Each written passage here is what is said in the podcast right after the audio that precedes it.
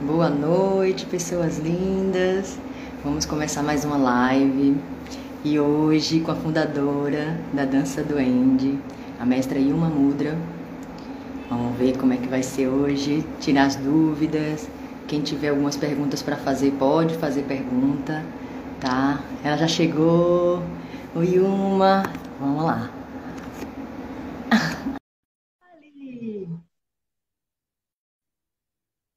Vamos falar hoje com a mestre Yuma, tá, gente?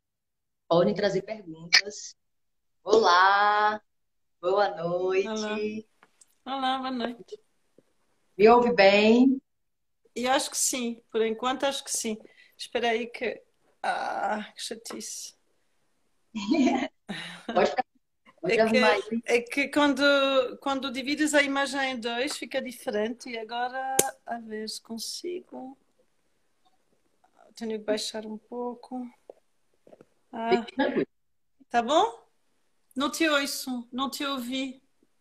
Não me ouve? Agora sim.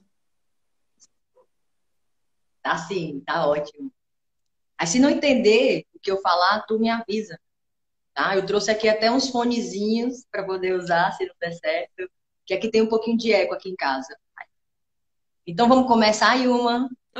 Sim, senhora, sim, senhora. Com muito prazer, obrigada. Primeiramente, Carol, Carol, Pati. Eu quero agradecer as meninas, a Carolina Fonseca, a Mônica Roncon, a Paty Schneider, todas elas estão me ajudando aqui, indicações das meninas para poder fazer essa live. E você também aqui com a gente agora, que honra, viu? Muita gratidão. Eu tô nervosa. Então vamos lá, vamos falar um pouquinho sobre a dança do Andy, né?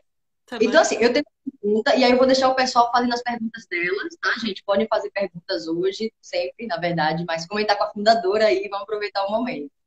Então, assim, como que veio essa ideia da- do projeto da Dança Doente? Como é que surgiu? Como é que foi esse, esse nascimento? É, é, é um processo, eh, é um processo de muitos anos.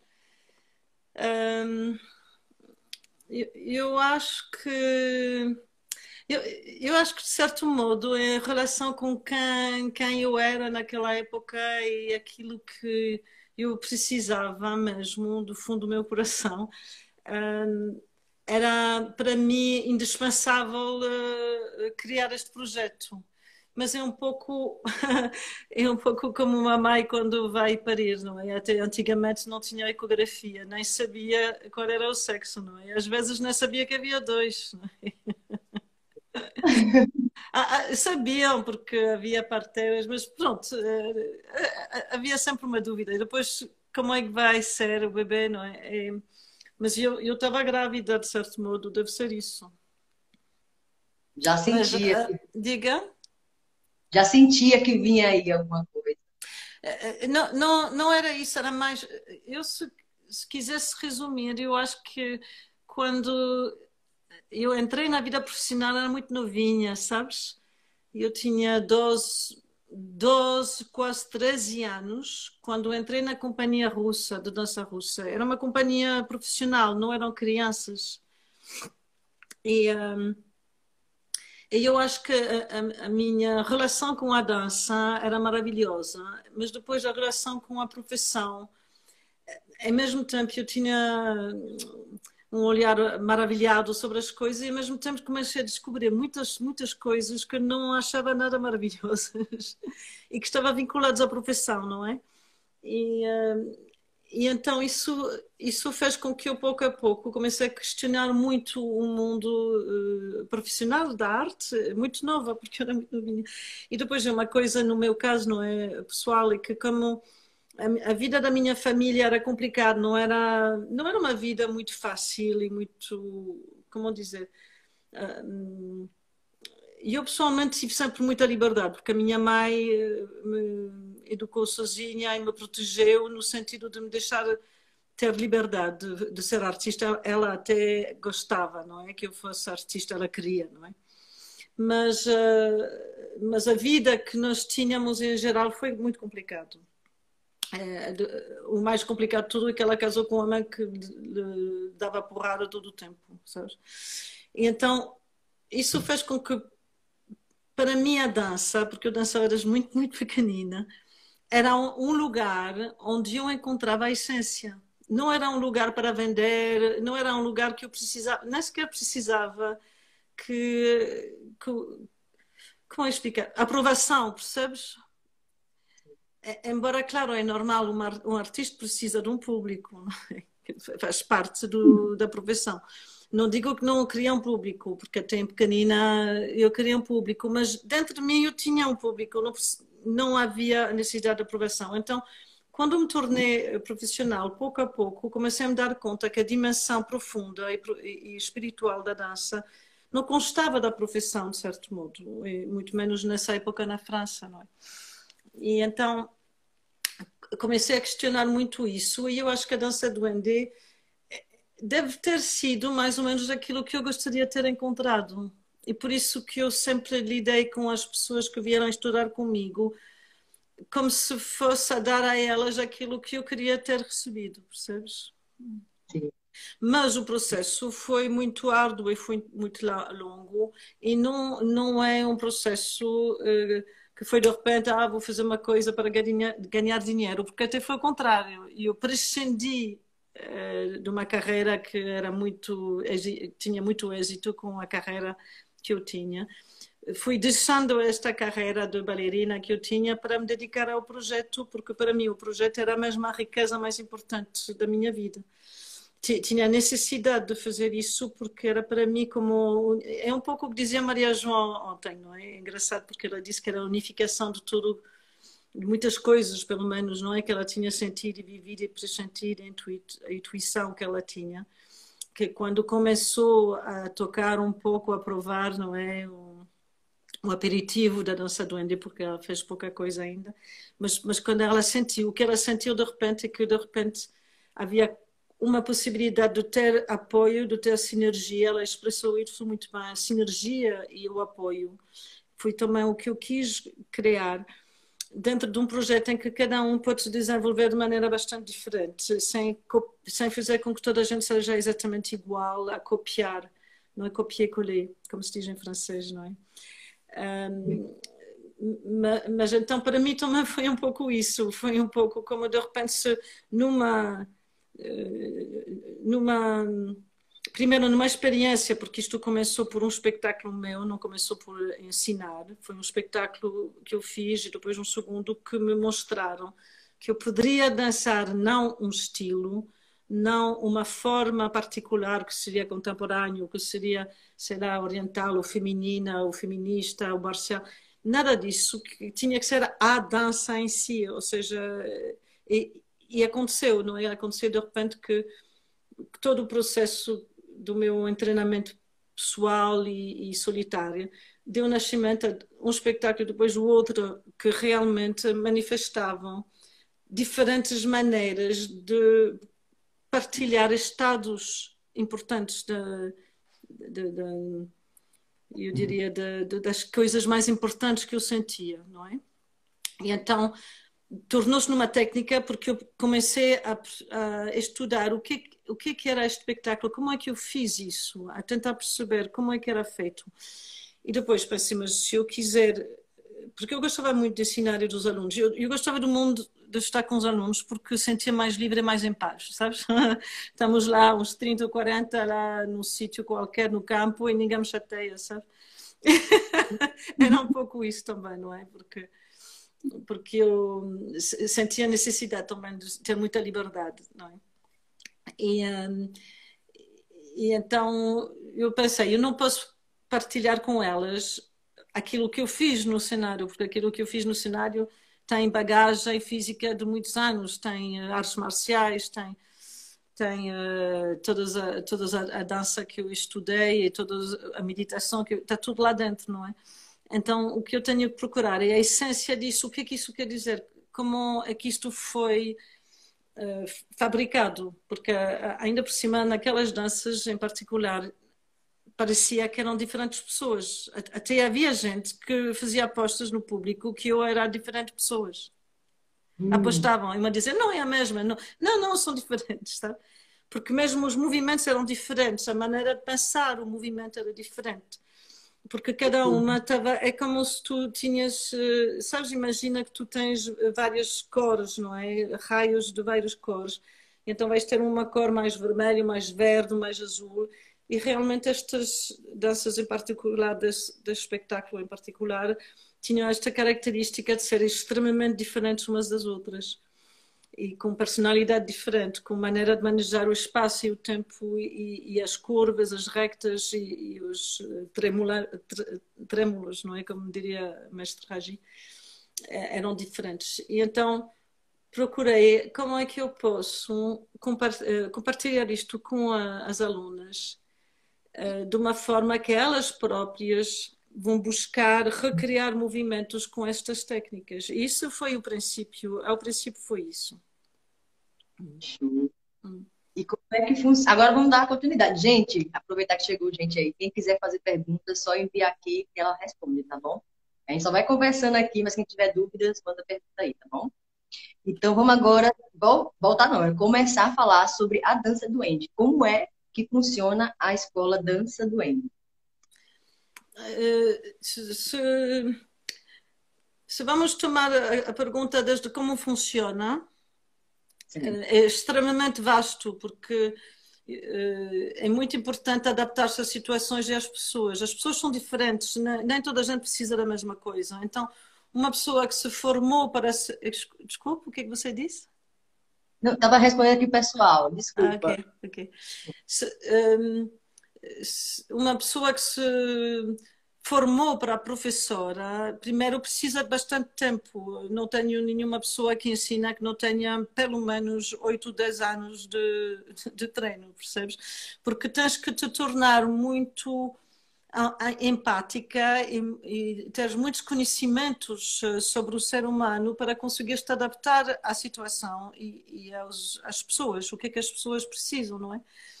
E isso é importante porque tem que ser intuitivo ao mesmo tempo que vem de uma certa uh, maestria. A maestria é o facto que é como um carro, não é? Ou seja, não é porque tu sabes conduzir um carro. Conduz um carro tu, Sibel?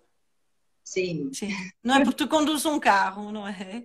Que a maestria do carro é uma coisa de outro mundo, não é? Claro, toda a gente, eh, quer dizer, muita gente no mundo conduz carros. Mas apesar de tudo, foi preciso uma certa, um certo tempo, uma certa prática para chegares ao ponto de conduzir e de estar relaxado e falar eh, com alguém ao mesmo tempo, não é? Por exemplo, não é? Sem eh, fazer a geneira. e então, aqui, quando estamos a falar da transmissão da dança, a transmissão da dança é extremamente importante, porque eh, quando tudo o que nós aprendemos, não é? Qualquer que seja a técnica que tu aprendes, tu vais utilizar o teu corpo. Ou normalmente, porque estás encarnado. Eu não consigo ainda ter conversas aqui no Instagram com seres invisíveis. Tens um corpo, não é? Então, se tu vais aprender a cozinhar, vais aprender a, a fazer poesia, pintura, escultura, não, não sei o quê, é, é sempre o corpo. E há um, há um fenómeno pelo qual a gente se interessou muito pouco nessa sociedade e é um pouco pena, é um pouco triste, é que como qualquer técnica aprende-se pela repetição de, uma, de um gesto, sempre, é uma, há uma repetição, é o facto de repetir uma coisa, vai se instalando no gesto uma memória física do estado no qual tu estás quando estás a fazer isso. Então, na dança ainda é mais, não é? Porque a, a, a dança implica eh, to, todo o teu corpo, a tua psique, a tua, o teu corpo, a tua presença, o teu sopro, as tuas emoções, a, a tua memória, os teus antepassados, não é? As tuas motivações estão todos concentrados naquele momento de dança, não é? E se tu treinas, por exemplo, as pessoas que treinam para conseguir fazer um certo tipo de flexibilidade para depois dançar, toda aquela mentalidade que trata eu tenho que ser mais flexível, entra no gesto. E, em si não é mau, mas o problema é que quando estás a entregar de corpo e alma a um acto uh, alquímico, porque é poético, se quiseres, pode ser beleza ou pode ser também terrível, pode ser muito, até pode dar medo, depende do trabalho que estás a fazer, não é? Mas qualquer que seja o trabalho que tu, tu estás a fazer, se for alquímico, hum. não podes, não, não, não é possível ter qualquer pensamento que não seja unificado com aquilo que estás a viver naquele momento. Então, toda aquela gravação de estados interiores que vem desde o facto que estás a treinar de um certo modo, é muito importante desprogramar e reprogramar. Então, isso quer dizer que quando respeitas um gesto, tu vais treinar a sempre repetir o gesto como se fosse a última vez e a primeira vez, a primeira vez, a última vez. Isso quer dizer nascer, morrer, nascer, morrer, nascer, morrer. Não é que tu estás a treinar um gesto e a ver no espelho, estás bonita, isso é outra está feia, a outra estava mais bonita do que eu, mas, mas também eu. Sabes aquela coisa? Eu e ele e ela e eu e depois e antes. Ah, todos aqueles processos que são processos que nos dividem uh, da união com o universo aqui e agora, ou seja, da nossa verdadeira essência. A nossa verdadeira essência fica eh, como um, uh, dividida. O que se chama divisão, divisão, diabo vem de di, de, de divis, divisão, não é? Então, o que é, é divisão? A divisão não é só o conflito, a divisão é eu sou uma coisa separada de tudo. E a partir desta divisão é que tens tudo. Tens o, o falto, a carência, uh, os ciúmes, o ódio, o desespero, a solidão, porque tudo isso é completamente o produto de uma forma de pensar e de ver o mundo e de ser. Um hábito. E então, quando danças, esses hábitos são o produto da tua, a tua dança é o produto dos hábitos. Mas o que é muito bonito é que isto também tem o outro lado. O outro lado é que é completamente possível mudar o programa. Porque é um programa. A, a, gente muitas vezes acha isto sou eu, eu sou assim. Mas não. É como, é como aquela coisa diz, não é? Eu, se não tiver o meu café, não, não posso passar o dia. É tudo mentira. Sem o teu café, até vais, talvez vais ter um pouco de dor de cabeça, depois passa, depois esquece do café. Isso é, é uma. Entendes, não é? E então toda a técnica tem a ver com isso, tem a ver com o facto de criar não só um estado eh, mais optimal de presença, mas também, mas também isto é que é difícil, é prescindir daquilo que não é necessário. Isso é que é o mais difícil. E a gente, para prescindir do que não é necessário, tem que fazer sair aquilo que não é necessário. E é aí todo o trabalho emocional. Então, como é que funciona? A rede, hoje em dia, tem pessoas que, às quais eu me dediquei muitos anos em exclusividade quase, em prioridade, porque eu pensei, eu prefiro não ter demasiada gente, mas que aquela gente tenha um trabalho mesmo sabes, um diamante, não é? E, e acho, eu acho que, acho que conseguimos. Sim. Hoje em dia, não é? Hoje em dia conseguimos. E então, para mim, isso era muito importante porque isto é como uma base para que haja uma sinergia entre as pessoas que pode ser sustentada por pessoas que ajudam esta sinergia a, a manter uma certa autenticidade que era muito importante, não é? Porque a gente sempre nos desviamos as coisas. O ser humano é assim. O ser humano, já viste como é desviamos o cristianismo e depois desviamos o, todas as religiões são desviadas por, nós, as pessoas, não é? Até desviamos o amor, não é? Gostamos tanto de uma pessoa e passado um tempo desviamos, não é? E então estes, estes desvios são naturais e faz parte, mas a autenticidade e a inocência, ou seja, preservar a inocência do coração é que era importante. E eu acho que as pessoas que hoje em dia representam a nossa doença têm, têm essa capacidade, sabes? De, de volver, eh, voltar à inocência, essa inocência. Isto é uma coisa. E depois temos três ciclos, se você quiser, não é? Tirando tudo o que se pode inventar, fabricar, porque na hora tu podes inventar qualquer coisa, sendo por exemplo, facilitadora, podes inventar uma situação de dança, com, podes inventar uma forma de trabalhar sobre um tema. Isso é infinito, ok? É infinito. E uma pessoa vai fazer qualquer coisa que a outra vai fazer outra e que não, não são capazes de imitar uma a outra. Como a Maria João disse ontem também. A Victoria não é parecida com a Mónica, que não é parecida com a Carolina, que não é parecida com a Anastácia, não é parecida com a Cristina Marique. São, não são nada parecidas, embora notes qualquer coisa, há qualquer coisa que se passa. Não é? Uh, entre elas, até ela disse também, quem é que, que tem uma sorriso assim no espetáculo? Lembras o que ela disse? Eu gostei disso, não é? Quem é que tem este tipo de sorriso? Lembras que ela disse isso ontem, a Maria João? Meu Deus, não! E que quando ela viu dançar a Mónica e a Carolina, ela ficou, uau, eh, este sorriso, quem é, como é que é, não é? Porque isso é muito importante, isto, isto faz parte, eu, eu, tenho, eu tenho um certo orgulho que ela reparou nisso, não é? Porque porque eu fiz tudo o que eu podia para que a gente, quando tem um sorriso, é um mesmo, sabes? Numa publicidade para pasta de dentes. e também você aprende a ser autêntica, ou seja, você não é perfeita, mas você é autêntica e a autenticidade é uma forma de perfeição. Porque quando você assume os seus defeitos, é, um, é uma forma de não mentir, uh, e é uma forma muito, de ser muito belo, sabes? Porque não está a tentar disfarçar os seus defeitos. Por isso, o defeito já não é tanto um defeito.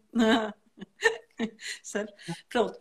Mas então, uh, tirando isso, há três ciclos. Então, o ensinamento antigamente tinha uh, seis uh, níveis, mas depois reduzi tudo em três ciclos, porque pensei que era mais fácil. Porque toda a escola é nómada e adapta-se às viagens, não, não tem um sítio, não tem uma estrutura uh, fixa. Mas, mas cada ciclo tem no coração uma experiência que, em geral, dura entre uma a duas semanas. Uhum. Então, o ciclo do dragão trata de transformação do sofrimento, a alquimia do sofrimento, se você quiser. Então, tratando da alquimia do sofrimento, é que você quando expressa, primeiro tem que ganhar uma certa presença e paz. Os primeiros dias é encontrar uma certa paz, não é? Depois é mesmo sacar eh, verdadeiramente as causas do sofrimento e que todo o conjunto das pessoas que lá estão presentes vão acolher isto de uma forma, eu diria mesmo mágica, porque é mágico e ainda por cima é secreto, isto ninguém vai falar. Há coisas secretas neste.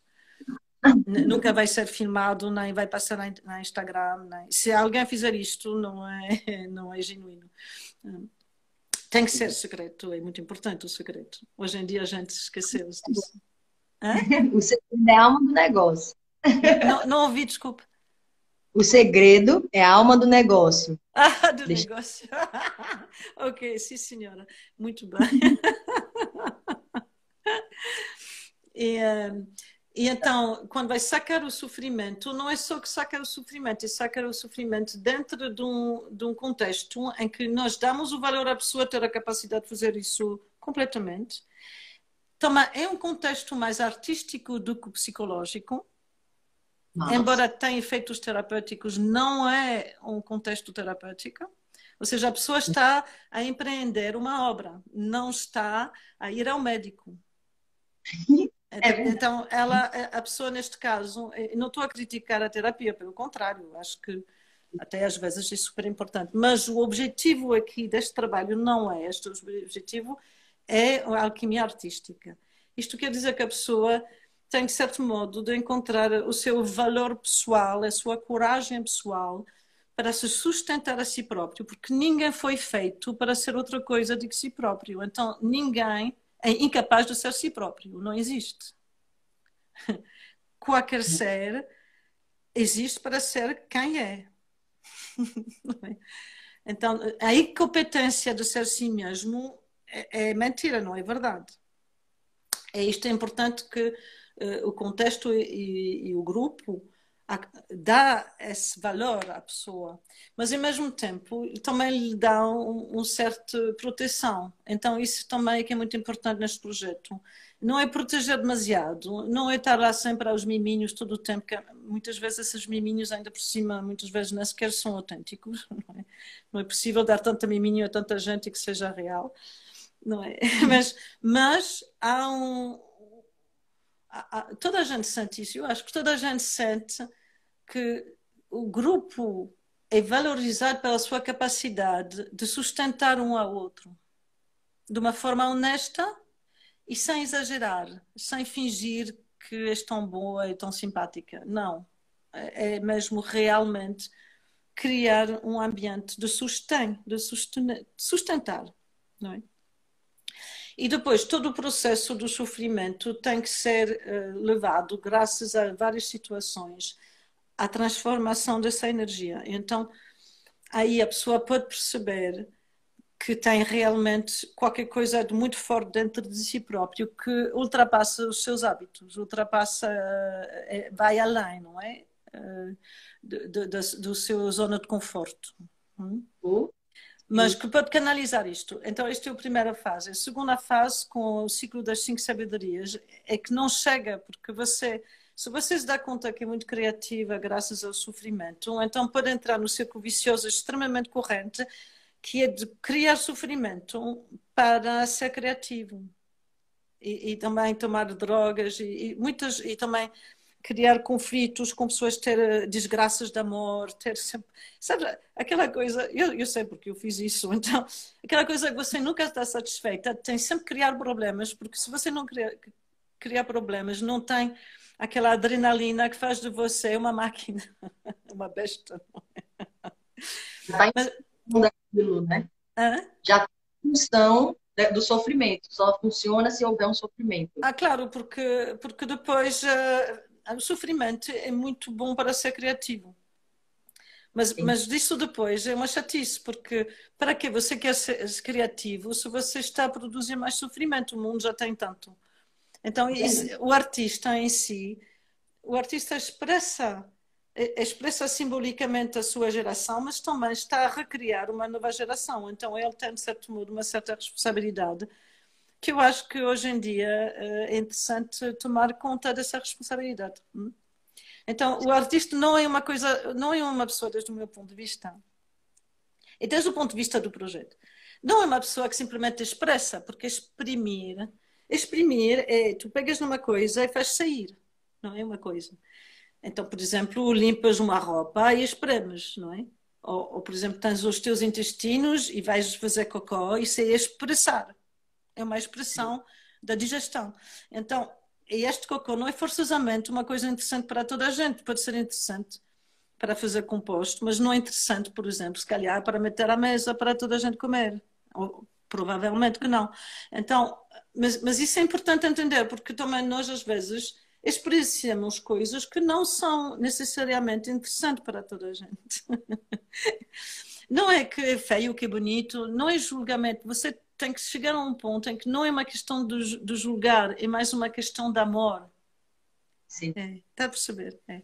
Você, quando dá com amor, eh, um, um, você fez um bolo muito bom para dar a, ao seu namorado, vai dar um bolo porque está muito bom. Se você queimou o bolo, não vai dar o bolo.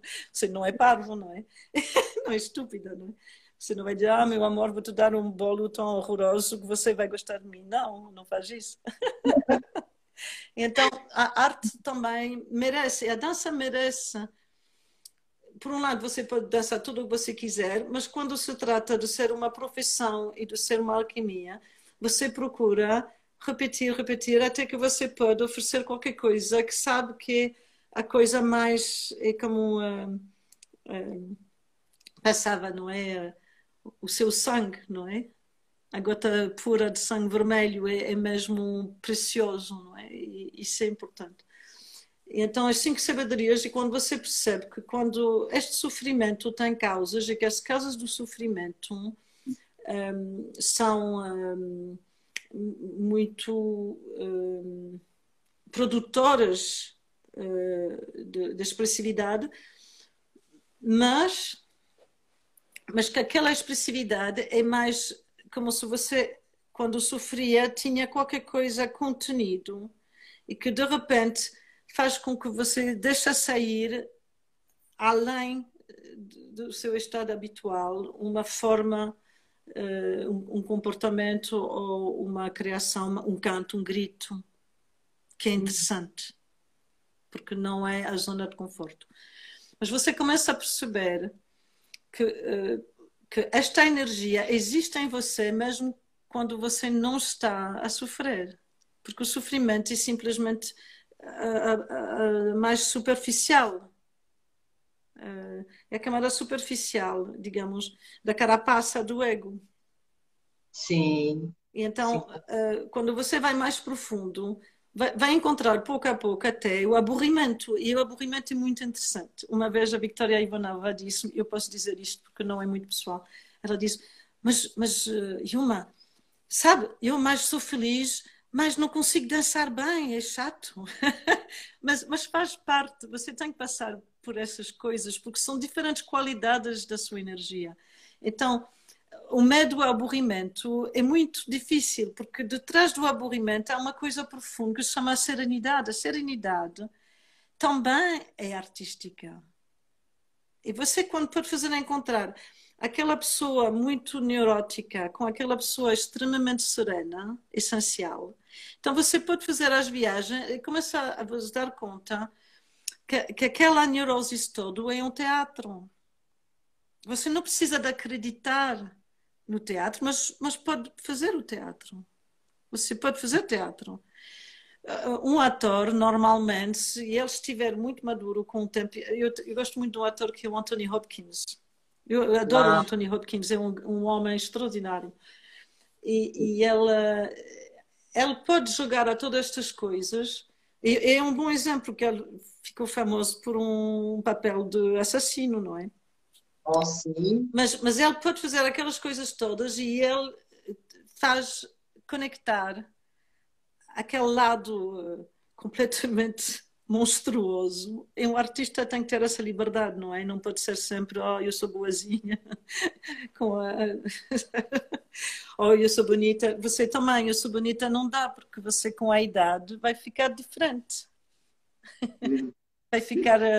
Eh, não é que fica feio, mas é diferente. E você não se pode apegar à juventude. Tem que encontrar uma coisa essencial que atravessa todos os estados, todas as diferentes coisas da vida, não é? os diferentes momentos da vida e até uh, diferentes uh, um, sensações, não é? E então, quando começa a perceber que o seu ser é muito mais, uh, como é que se diz, um, flexível. O seu ser é flexível.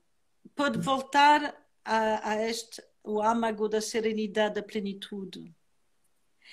E então, quando começa a perceber que o caminho existe e que é natural, já tem menos medo. Não digo que não temos medo, temos medo e é normal, mas não temos tanto medo do medo. É. Uhum. Ok?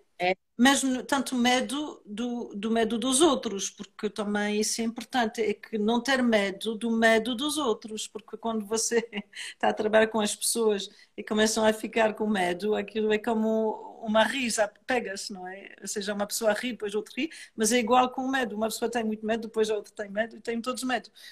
E se você é facilitador daquela situação, não pode ficar você com medo também, porque senão vamos fazer uma medo partida, não é? Então, as cinco sabedorias é, é mesmo o estudo da expressão artística deste caminho entre a serenidade e os diferentes estados do amor, da paixão, do ódio, eh, da claridade, da ausência de claridade, de, da rigidez, eh, e que são vinculados aos elementos. Ou seja, e são vinculados também ao, a, a, a, relação entre o caos e a ordem. E, e isto não é nada não é nada teórico, é muito concreto. Porque você, uhum. quando tem pessoas juntas numa sala a fazer um acto artístico, por exemplo, com a dança, né? com a dança e o sopro e o canto, vamos dizer, porque eu não, eu não tiro o canto da dança. Para mim, o canto e a dança e a música e o ritmo é tudo junto. Eh, você vai ter situações de ordem e desordem, porque é natural. Mas também na vida cotidiana é normal. Você arruma a casa e, passado um tempo, está desarrumado. Depois arruma e está desarrumado, não é? E, e, a, e, o corpo é igual. O corpo está em ordem, mas mas depois tem que passar por momentos que se desordena e se reordena. Não? E então você também começa a perceber que isto é natural, é como nascer e morrer. E então as relações também, por exemplo, no mesmo grupo, há momentos que vai muito bem entre várias pessoas, depois vai menos bem. E você começa também a perceber que não precisa de ficar muito apegada a todos esses estados, que pode viajar dos estados de ordem e de desordem. Sim?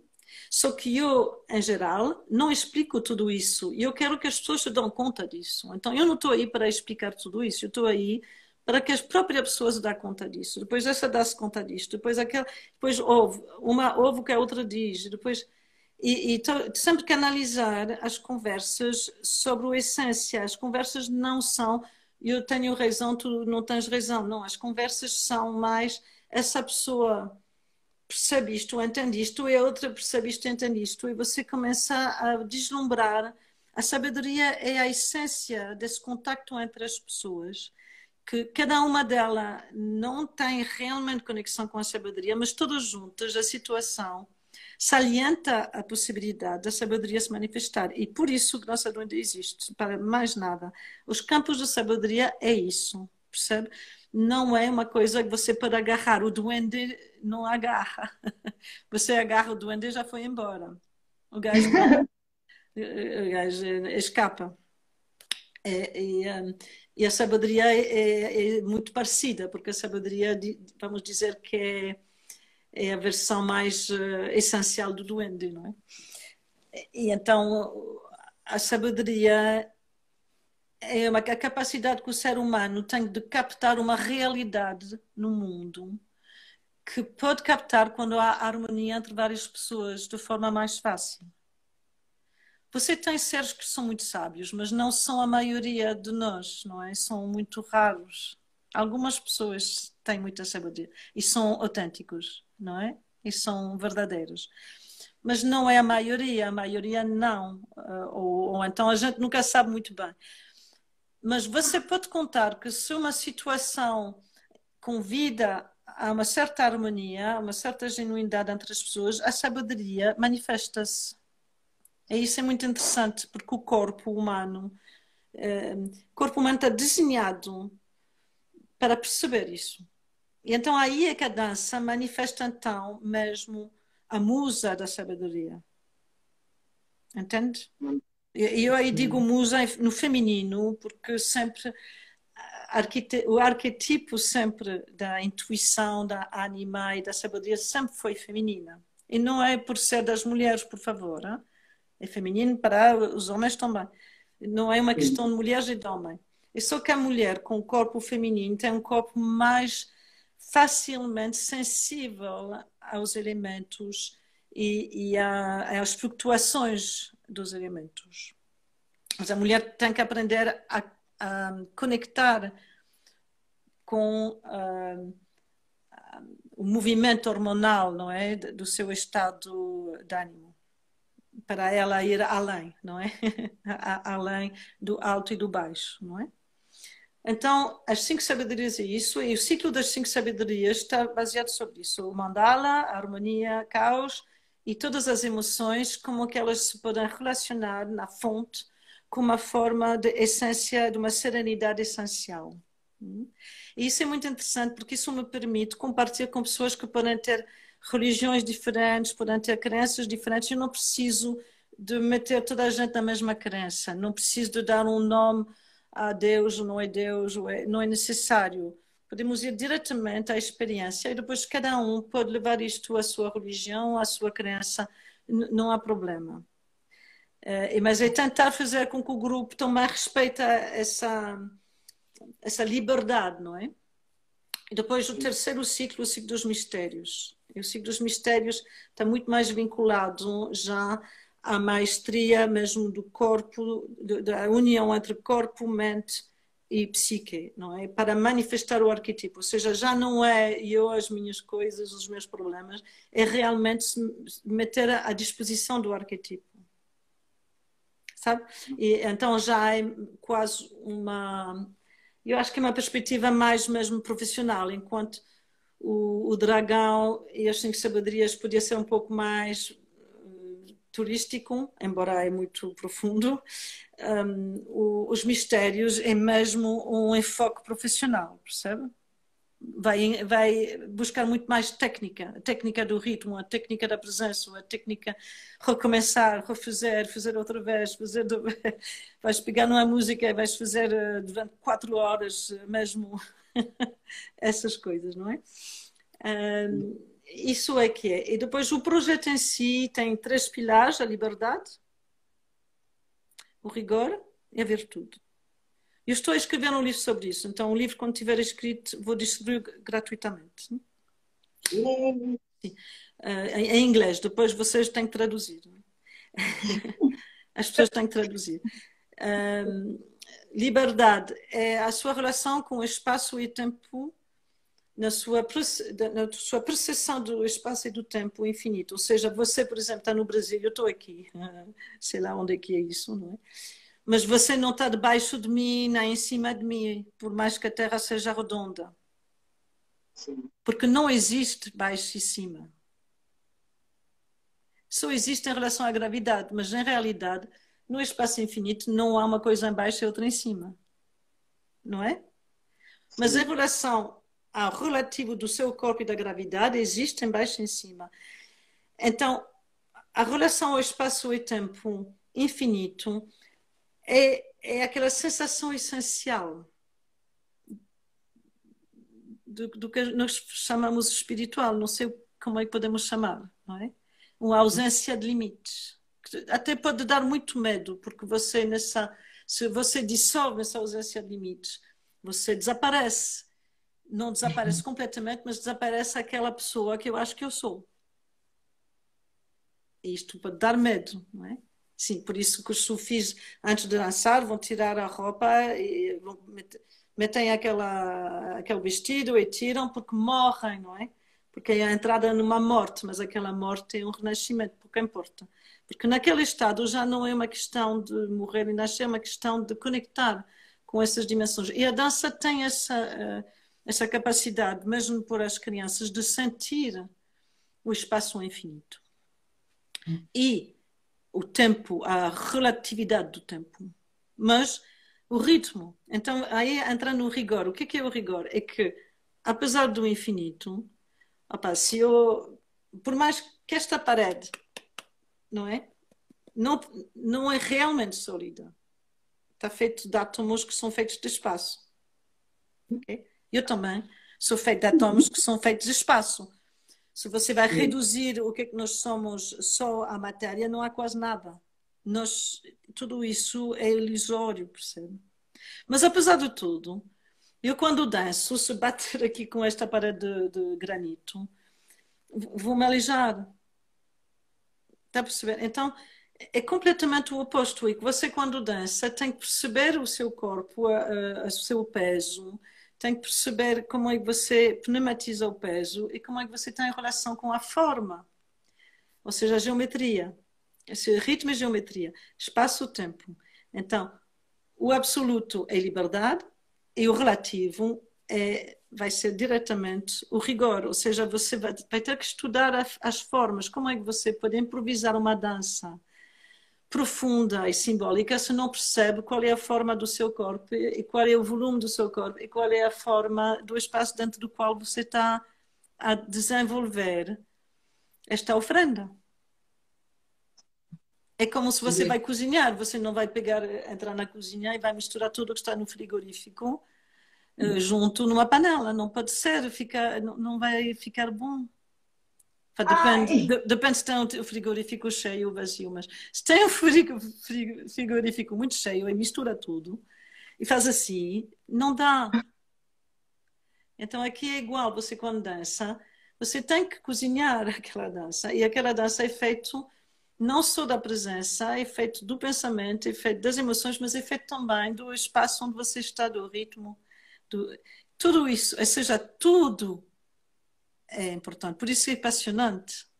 Então, você, quando estuda a dança, está a estudar arquitetura, estuda a dança, está a estudar poesia, estuda a dança, está a estudar a sabedoria, está a estudar as emoções, a relação com o outro, a solidão, a, a, a, solidariedade, a resistência também, porque você pode criar resistência entre um braço e o outro para reforçar o torso, mas você não está, a mão direita não está chateado com a esquerda.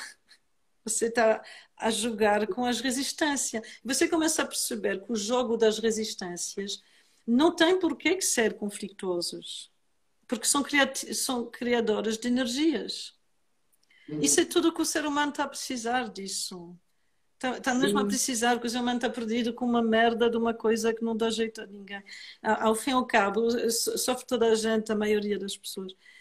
Porque a verdadeira riqueza do ser humano é esta. Esta é que é a riqueza. A riqueza não é o dinheiro, a casa, o cão e o carro e não sei o quê. Sim, ah, ok. Então, o terceiro é a virtude. E a virtude é o que eu estou a dizer agora. É que há um certo momento você começa a perceber que você tem qualidades. Como uma hum. planta. Como uma planta tem qualidades. E a qualidade da planta pode matar ou pode curar, não é? Isto é, é a virtude de uma planta, não é? E o Eduardo Damasio, que é um, que é um senhor eh, que fez muitas investigações sobre a, a neurociência, é muito famoso sobre estudos sobre as emoções e o cérebro e também fez estudos sobre o que é que o que é que o Spinoza, que era um filósofo uh, do século, não sei qual século, aliás, 14 ou 15, não lembro. Mas o Spinoza também tinha falado muito no seu tempo sobre as emoções. E depois os científicos deixaram de lado as emoções e o, o Damasio voltou a isso e ele escreveu um livro muito interessante que eu convido toda a gente a ler sobre o Spinoza é que você uh, começa a ver, através desses estudos, mas também através da sua sensação, que a virtude é a sua própria recompensa. Ou seja, você, quando está num estado virtuoso, o estado virtuoso é a recompensa. Não é porque você foi virtuosa que vai ter uma recompensa, não precisa. Porque você é feliz, né? porque o próprio cérebro está desenhado para isso o, cérebro, o cérebro está optimal na virtude. Na não virtude, ele não está optimal. Optimal, percebem? Ótimo. sim, em, sim. em, brasileiro percebe, sim? Entende? Sim. sim. Uh, e ele também diz: a felicidade, a virtude é a felicidade. Não é que graças à virtude vais ser feliz. É que a própria virtude é a felicidade. Isso é muito interessante. Então, isso é muito interessante quando você trabalha com, com estas coisas, de entender que a virtude não é o facto de parecer bom, não é o facto de não mostrar que podes ter mau feitio. O mau feitio é como uma planta. É, é, você, há pessoas que têm mau feitio, que muitas vezes são muito mais boas pessoas, às vezes, que pessoas muito simpáticas. Porque às vezes aquela pessoa com mau feitio, ao fim e ao cabo, está cheia de virtude. Então, não é questão de fingir de, de atitudes, não é porque você está sempre com um sorriso que você é mais, é mais simpático. Não. É que você realmente pratica a virtude e depois você, se calhar, tem mala leite. E depois, faz parte do bonito da vida, é que há pessoas diferentes, com feitios diferentes. Isto artisticamente também é importante porque nós não podemos ir num caminho artístico e que toda a gente tem que ser igual e tem que ser eh, bonzinho. A virtude não é isso. A virtude é que dentro de você, você está genuinamente não separado de todos os seres vivos. E está a, é. a desenvolver essa capacidade de não ser separado. E depois desenvolve paciência. Mas você sabe muito bem que às vezes não tem paciência. E porque não tem, às vezes, que vai ter. ter. Esse, e depois o humor é importante, porque você começa a, a não levar tanto a sério. Você, bom, às vezes posso ter mais humor comigo, comigo próprio, posso rir mais comigo próprio. Esses três pilares são muito importantes. Dentro dos três pilares há coisas muito específicas que salientam mais um aspecto que o outro, mas sempre os três estão presentes, sempre. Em dança do Ende estão sempre presentes. Se alguma coisa não tem esses três, não pode entrar na dança do Índia. Você entende? Por isso que é muito abrangente. mas ao mesmo tempo que é abrangente, não é qualquer coisa. Claro. Então, se eu vou inventar um exercício, eu tenho que estar sempre com os três presentes. Sempre tem que haver a liberdade, sempre tem que haver o rigor e sempre tem que haver a virtude. Mas, mas posso ser muito criativa nesse aspecto, não é? Isso quer dizer que também você, como artista, vai sempre estudar, sempre estudar, vai sempre encontrar novas coisas, vai sempre. Isso tudo desperta uma paixão eterna. Porque um verdadeiro artista normalmente é assim. É? ok? Mas há o aspecto do, que eu falei ao princípio do sustento, ou seja, você sente que pode ter um, pode ter um apoio que até vive dentro de si e não se sente desanimado ou pode sentir um pouco desanimado de vez em quando, mas, mas fundamentalmente sente o apoio da rede. Porque a rede é como uma mandala que fica dentro do teu coração, sabes? É, é, verdade ainda por cima, é mesmo verdade. Bom, e eu quando criei o projeto foi muito, muito desafio, muito. Fui. Mas eu também trabalhei como uma maluca e depois rezei para que funcione. Eu ia a todas as catedrais do mundo e rezava. Até às vezes você sabe quando você mete a cabeça na pedra para fazer. Eu metia a cabeça, às vezes batia, fazia uma bossa aqui que dança duende seja, que seja próspero para todos os seres, que para ajudar todos os...